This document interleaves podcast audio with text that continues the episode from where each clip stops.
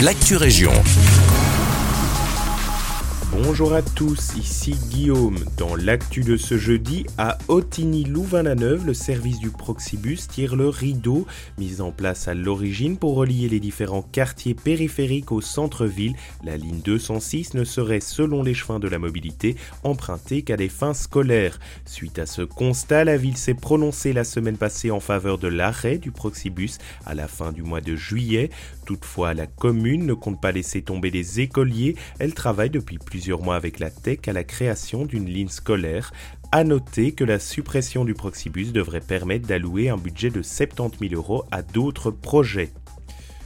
On poursuit à Nivelles où après deux mois de sensibilisation, la commune annonce désormais sanctionner ses citoyens en cas de sortie des sacs poubelles en dehors des jours de collecte. En place depuis le 1er janvier, la fréquence des collectes des sacs poubelles à domicile avait connu une première phase d'adaptation pour les habitants.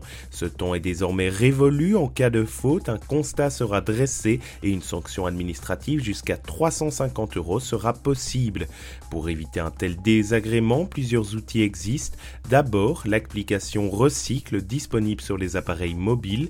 Elle vous envoie une notification la veille du ramassage ou encore le site d'Inbewe où vous pourrez trouver toutes les informations sur les différentes collectes et évidemment le calendrier distribué dans votre boîte aux lettres. Si vous l'avez perdu ou vous ne l'avez pas reçu, la commune conseille de contacter Inbewe. Un potager pour tous les Brennois. Le service environnement renouvelle son action distribution de graines et de plants sur les marchés. Les 13, 15 et 17 mars à Lillois et Braine-l'Alleud, les habitants pourront obtenir de quoi faire pousser un potager chez eux. Selon la commune, cette initiative vise à réhabiliter les potagers brennois la récolte de ces derniers permettra à leurs propriétaires de faire un geste pour la planète, leur portefeuille et leur santé. La ville précise également que l'opération sera renouvelée la semaine du 15 mai. C'est la fin de cette Actu Région, merci de nous écouter et un agréable jeudi avec nous.